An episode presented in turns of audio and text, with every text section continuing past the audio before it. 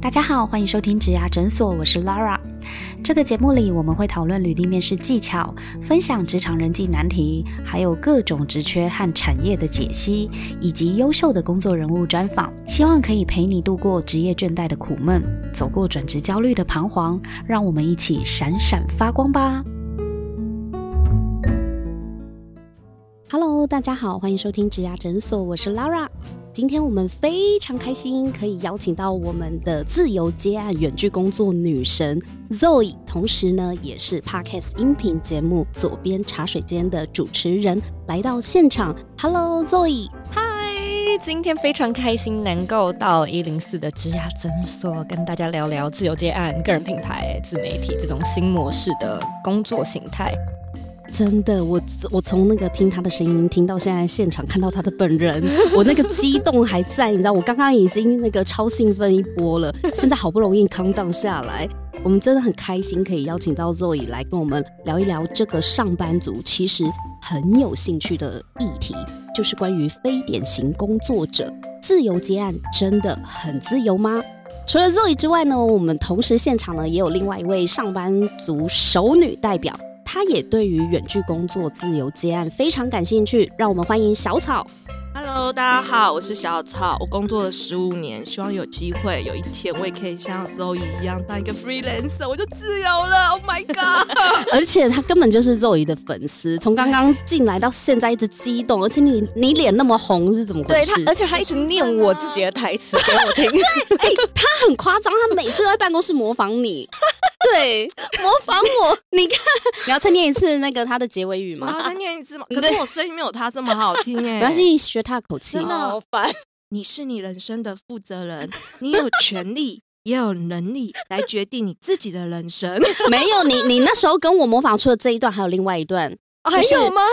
非常感谢你在这个时间点愿意花你的时间听我的节目。这个时间你本来可以去做别的事情，所以我真的真的非常感谢你。我们会不会把来宾就这样搞疯了？对，把来宾一个一个开场左右夹攻，对，疯狂模仿来宾，才可以证明我们到底有多开心。对啊，我觉得你们真的是做很多功课啊，因为平常都有在听啊，笑到流眼泪。因为有听，才有机会候补上，不然我真的不知道我能怎么来，你知道吗？哎，为什么你对于那个自由之安远距工作有兴趣？你现在是？有什么打算吗？有什么打算？有打算啊，不能说。我老板会听吗？嗯，不确定，不确定。哈，可是我必须说，因为现在偶尔朋友会来邀约我，就是去学校，然后可能讲讲一些写履历的技巧。嗯，那当然我就会觉得说，第一个是分享很有趣。那 Zoe 之前也有听到，你会愿意这样做，也是因为你觉得可以把知识分享给人家，是很有趣。所以我觉得这是对我来说是一个很大的激励，因为听到你，那就觉得自己好像也可以，可以呀。对，所以。我很想请教你，就是啊，因为要做一个 freelancer 嘛，对不对？那呃，要怎么样可以从全职的工作，然后去转到 freelancer？他到底要怎么样去进行？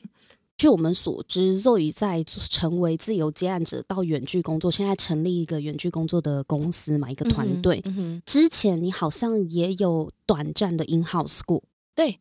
怎么样从 in house 让你毅然决然的踏入现在这个模式呢？其实我试过两件事情，但在讲这个之前，我必须要先讲，其实我现在已经没有在自由接案了，比较像是自己成立公司，嗯，然后再做有点像是个人品牌，就是品牌化的事情，所以不再是说哦，我一个一个案子去接，然后一个一个案子去谈这样子。但是呢，我以前的背景是设计学系。所以呢，我高中、我大学都是念设计系。我觉得真的就是，你知道，现在讲起来也蛮好笑的。其实我高中跟大学的时候都不是一个特别认真的学生。有有有，你的书里面有讲到，是是是，还被爸爸骂了一顿。对呀，不止被爸爸骂，妈妈也骂，就是大家都骂，骂到一个不行，骂到要被退学这样子。但是呢，我觉得有意思的是，有一些基本的底子还是有打的。像是你是设计学系，你一定会学设计思考，你一定会学 design thinking，design thinking，你一定会学设计基础，然后你一定会学基本的 Adobe 系列的工具，嗯，所以就职涯面呢，我等于说是高中一毕业，我就有一些算得上拿手的技能，马上你就可以去当平面设计师了。所以最一开始的时候，我的第一个打工形式，这不是结案哦，打工的工作，我是在一间有点像是相机行吧，我在一个卖相机设备的公司呢，做他们的平面美编。哦，所以等于说我还没有进大学，我只是高中毕业。嗯。然后我其实有休学重考一年，我在那段期间呢，就有在累积我自己的作品集。这个作品集，无论是说平常公司需要啊，帮他们设计网站的一些文宣呐，嗯，或者是自己去那种五一八或者是数字银行这样子去比稿竞争，我就是已经有在看了。嗯，所以，嗯，我在休学的那段期间呢，有做过接案的这件事情。那这个的接案就真的是一个一个去网络上找，一个一个寄信去问。然后一个一个慢慢的去谈。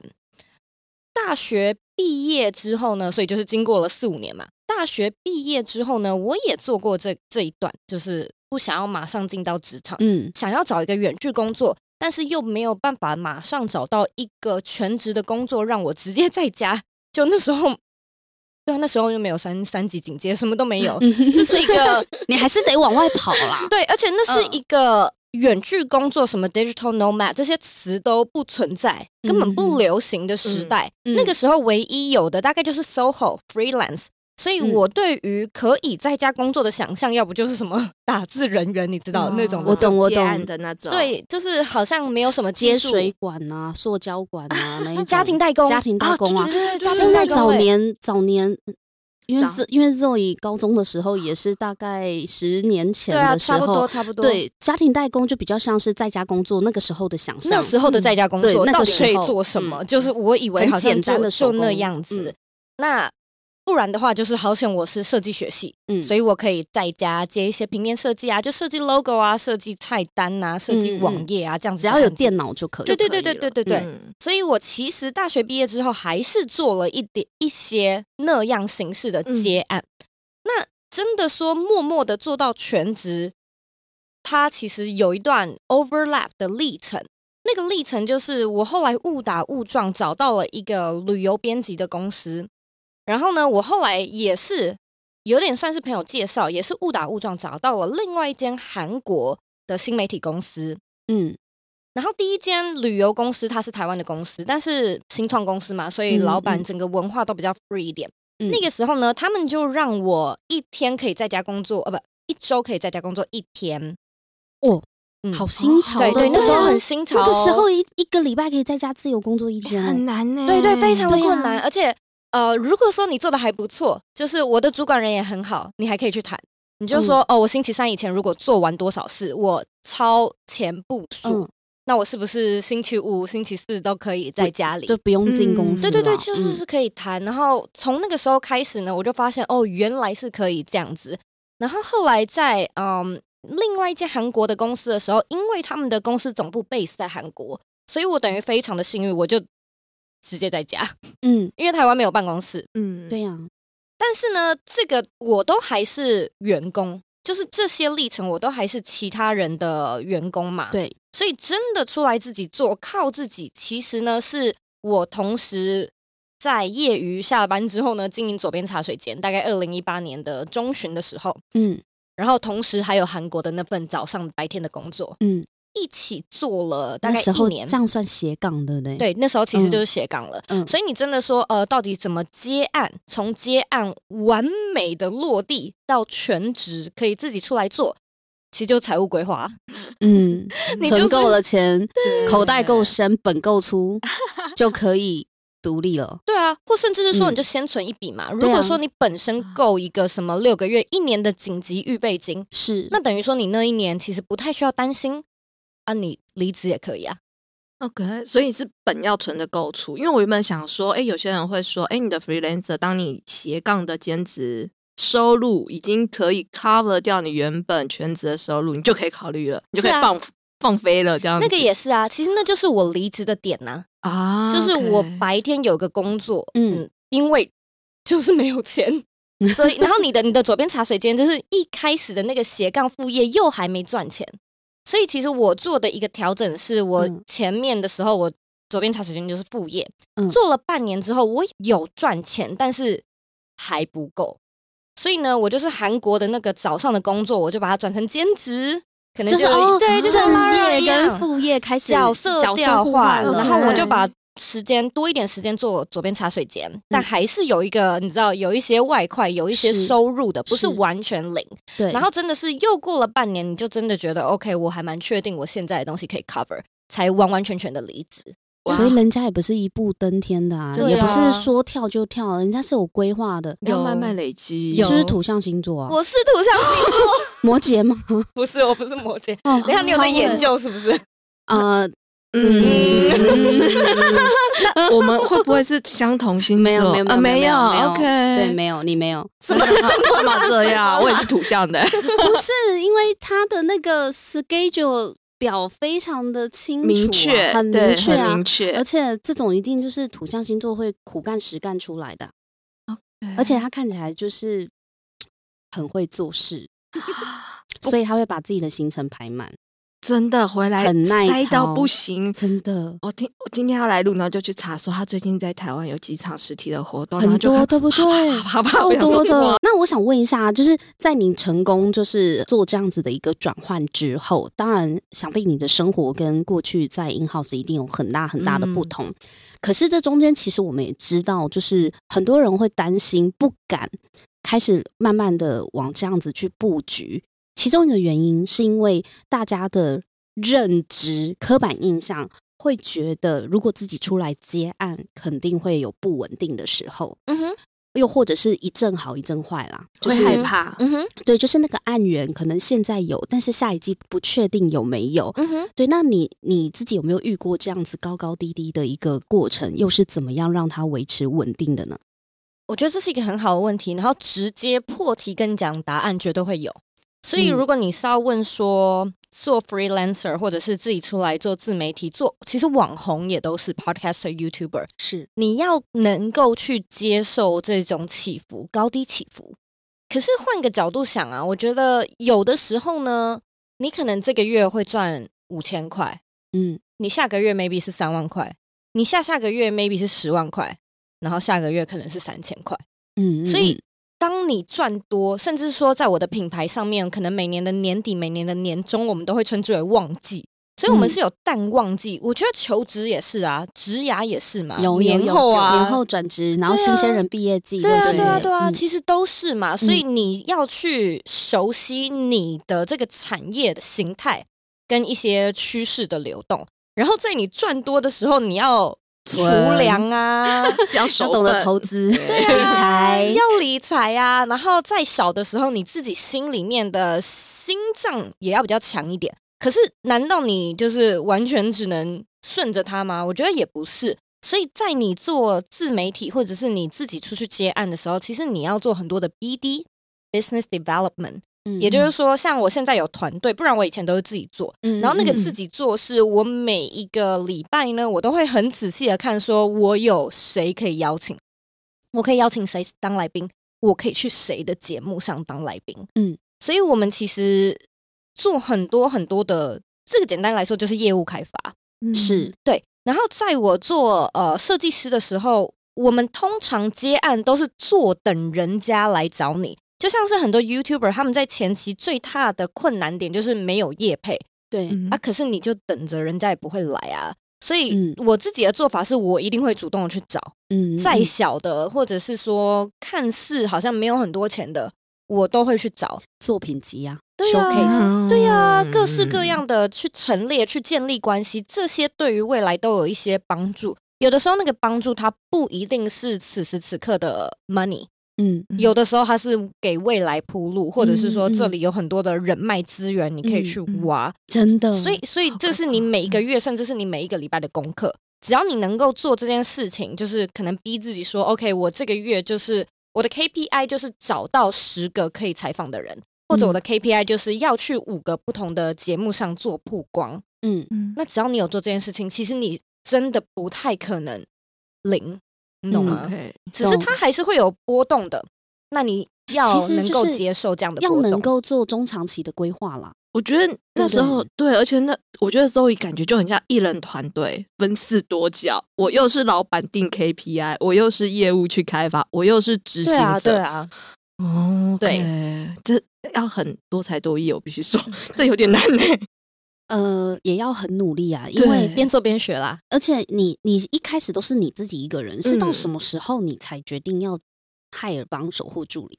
忙不过来呀，就到一个你真的觉得要要要到怎么样才算忙不过来？因为你看你之前的斜杠的那一段经历，我就已经觉得一个人要做两份工作，你时间到底有有多少？你有没有在睡觉？哦，哎，你知道很多人问我这个问题，然后我觉得我真的是。训练而来的，因为我大学的时候是念夜间部，所以我白天我蛮早就出社会工作了。嗯，我白天就是过着那种早上八点打卡，然后五点下班，六点到学校上课到十点，然后可能下了课之后，你还会想要跟朋友去吃宵夜。你还会想要跟朋友去唱 KTV？对呀，就是 你大学生呢，拜托你十八十九岁，你一定会想要做这些事情。然后肝还新鲜嘛？对啊，肝还新鲜，还是红色的，对，好操劳哦。但是还有还有作业，就是我念的设计学系其实也蛮超，然后星期六还要上课，星期六还要上整天课，所以那就是夜间不得学程。嗯，然后就觉得我在那段时间非常的地狱，但是他把我训练的非常好。你真的有睡觉吗？我好想问哦。有啊，可能星期天小时哦，你星期天睡一整天，唯一的休息日。真的没有，可是我真的觉得那段时间虽然完全不想要再过一次，可是它真的让我很知道要怎么很精准的，然后就是你精打细算的用时间。那什么样的时间点你会觉得哦，真的需要 hire 一个人？我觉得就是你没有办法 deliver，你失焦。嗯，这件事情不能准时的时候就出问题了。对，所以我其实对于我自己就是什么时间要做什么事情，podcast 晚上八点星期天就是要上，就这个我是给自己蛮严格的 deadline。如果连这件事情都没有办法做到，那我就是真的做不来了嘛。嗯，就知道要请人了。哎，这真的是一个很好的判断点呢，因为我觉得不管是在 in house 或者是或是你自己出来创业也好，或是微型公司、艺人公司也好。有时候啊，人总是会不知不觉的把自己的时间填满，然后到最后工作跟生活就失衡了，可是又不知道该怎么办。其实 Zoe 提供一个很好的判断点，就是你看你本来固定的产出，你有没有 delay 嘛？嗯，这就是一个很好的暗示，暗示你说这是个警讯，时间不够用了，或者是你根本一个人没有你想象中可以处理那么多的事情。对。对，人是不是真的要承认某些事情才会负起责任呢？对，没错。在偷笑，他说你们又在 cue 我了，要要跟听众说，他们现在一直在讲的 reference 都是我书中的 reference。这这句话是真理啊，很重要，很重，很重要。对我有背下来。对我们刚刚前面聊到，说我从第一集开始听，然后后来返回来听，然后那时候没有说为什么。我从第一集开始听是为了了解这个人。我必须坦白说，我第一集听的时候，我心里面想说。这在说什么？为什么要这样说？因为我不是我不是一个很喜欢自我暗示的人，嗯，然后可是我是一直听到后来，然后我返回来听的时候，我才发现，哦，对我现在的人生你被暗示成功，对你刚刚的表情，感觉你好像加入什么邪教一 样，我始终粉丝哎，对对对，你被暗示成功了，对，因为有激起正向作用，对我那时候就真的在想说。对啊，我现在的人生都是我自己做的决定。那我所做的决定，我都要自己负责。我如果真的不喜欢，我其实是可以 say no 的。到底是什么样的点会让 Zoe 觉得自己真的很不适合在 in house 上班呢？嗯，我觉得我有一段很有趣的历程，也要 tied up to 我大学就开始工作这件事情。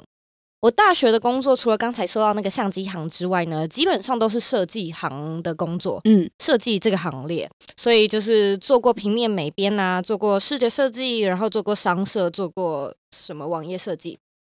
那这些东西呢，我都觉得我做的很开心。但是我每天，你知道，早上起床可能就真的昨天晚上吃太多宵夜，或者跟朋友 熬夜太累，就是早上我都极度。超级无敌不想要去办公室，不想要去上班，然后开始想借口啊，阿妈又生病了，是什么？是因为起早起对你来讲是一件很不容易做到的事情。当时是，当时是，可是其实我现在还蛮早起的。真的会觉察，是因为我发现呢，我周末如果没事的话，我也没约，就是也没有要跟朋友出去。嗯，我的一个自己私人的嗜好就是到咖啡厅工作。哦，我很喜欢就到咖啡厅，然后自己一个人带着一台电脑，而且那时候其实没有什么人在做这件事情，然后我就会做一些设计案，嗯，我就会呃，可能写写文章、打打字，好疗愈哦。对啊，就觉得很疗愈。然后那时候就是那时候就是，如果我感觉我 feel 对了，我还会做公司的事。也就是说，老板也没有加薪哦，叫你一定要做。对对对对对。然后我就是会觉得这个东西，我想要微调一下。我我明天想要给老板看，现在觉得有东西可以调整，所以我就发现，那我绝对是喜欢这件事情的。不然 谁还会周末在那边？你其实是喜欢你的设计工作，对，嗯。然后我就觉得，那那环节是什么？就是问题出在哪边？为什么我这么抗拒去公司这件事情？所以。经过这段历程吧，我就发现我好像只是单纯的不喜欢时间跟空间被限制。嗯，因为我觉得这件事情其实很多人会有会有一点误解。有的时候你你不是不喜欢办公室，有的时候你只是不喜欢这份工作本身。那有的时候你是喜欢这份工作本身本质里面的一些带给你的成就感跟价值，但是。你就是不喜欢这种被被限制、被局限的感觉，然后我觉得我比较像像是第二者。嗯，工作的本质你是有兴趣的，但是比如说工作的环境或者是形式、形态，你认为是被局限住，比较不喜欢的，被框架住的感觉。对对对对对，就是在那个时间点，就突然间觉得，哎，那我们有没有可以 keep 住工作的方式？但是。呃，空间跟时间弹性一点，才开始去想这件事。对呀，难道这个工作的形态真的只能这样吗？对我做一样的事情，一定非得到某一间公司，然后一定要早上八点处理吗？对我说不定礼拜六处理效率更好。哎，我觉得是哎。对啊，对啊，因为像我自己剪片啊，剪这个 podcast 的音档啊，我都是小孩睡后半夜自己在家剪，效率超高。那个时间才对。对啊，因为没有人吵，没有人吵，然后谁说一定要也没有救护车了吧？呃，没有，没有，没有，对，晚上比较少。对，晚上有救护车就是比较大条的事情。我必须坦白说，我也喜欢凌晨的时间想企划案，因为有些人是晨行人，有些人真的就是夜行人。我后来才发现，其实不是每个人都适合早上工作的，对，这个是会变的。然后我也觉得早起对我来讲是痛苦的事情。我发现呢，需要创作、创作内容，像是自媒体的，或是你可能真的要静下心来想东西的，好像晚上想东西真的灵感会比较比较多，然后思绪也会比较清楚。这这是我个人呢，嗯嗯，对啊，所以是不是每个人一定要在老板规定大家 一定要工作的时间来工作是最有效率的呢？现在好像也不见得。尤其是经过 COVID nineteen，就有台湾今年不是三级嘛？嗯，很多人不管是老板还是上班族，也都发现说，哎，我在家一样可以处理好我的工作呀。我一秒上班，一秒下班，这是我们之前节目里面也有提过的，这是一个新的工作的体验方式。嗯哼，也也让很多的产业被迫转型，去寻求远距工作的合作办法或线上虚拟团队。那当然有好处有坏处了。那如果说你家里的小孩也刚好也停课在家，哦，那又是另外一个需要自己去规划，怎么样去分清楚育儿跟工作的时间还有空间的规划。嗯，那 Zoe 怎么看待？就是在您现在在创立这个虚拟团队也有三年的经验了，对吗？对啊，嗯，那在这样子的一个全球化的趋势，不管是台湾或是海外。哦，或者是其他的国家，你所看到的、观察到的这个线上虚拟团队，如果说企业要转型往这样子去做组织规划的话，它面临到的挑战会有哪些呢？你说企业的挑战，企业的挑战，我觉得首先就是管理上跟协作上吧。嗯，那再来的话，可能是心态面，就是你要怎么样信任你的员工。我觉得最简单的就是先去调整你们呃。评量绩效的方式，哎，因为对老板来说，他可能会觉得，我就花这个钱，我是资方，我买的是你的时间，我买你八小时，一周五天坐在这里，所以我要确保我花的这个钱是真的，我坐在这里真的有买到 我要买的东西。只买坐在这里，我也是可以做给你看，就只坐 在这，坐在这里，脑袋不知道去哪里了。就是这不是很多。讲到这个我就气哦，因为我跟你讲，很气，他很气。妈妈也是这样，爸爸也是这样，一定要看到小孩坐在书桌前才叫做有在念书哦。对，嗯，因为我小时候我妈就这样啊，只要她一开房门，我刚好可能就是休息一下，她说你都没在念啊，我刚刚有在念的时候你不进来啊，你进来的时候我休息，你说我没在念，嗯，就是他们一定要看到，眼见为凭嘛，嗯哼。但是没看到不代表没发生，不存在嘛？对啊，对啊，这是一个，所以我才说衡量，所以我才说衡量绩效的指标啊。也就是说，对某一些家长或者是老板来说，假设你，我就觉得很有趣，就是如果你们今天追求的是业绩，或者追求的是什么样的效益，好了，如果说这个员工他做的他上下时间迟到又早退，可是他业绩第一名。当红榨汁机哦，这时候老板就会说工作态度不佳，工作习惯不好啊。可是我你要的我都给你，可是你迟到早退啊。你如果不要迟到早退，你的业绩不就会再多一点吗？哎，老板的思维是这样，我们很厉害。我 们果然还是社畜。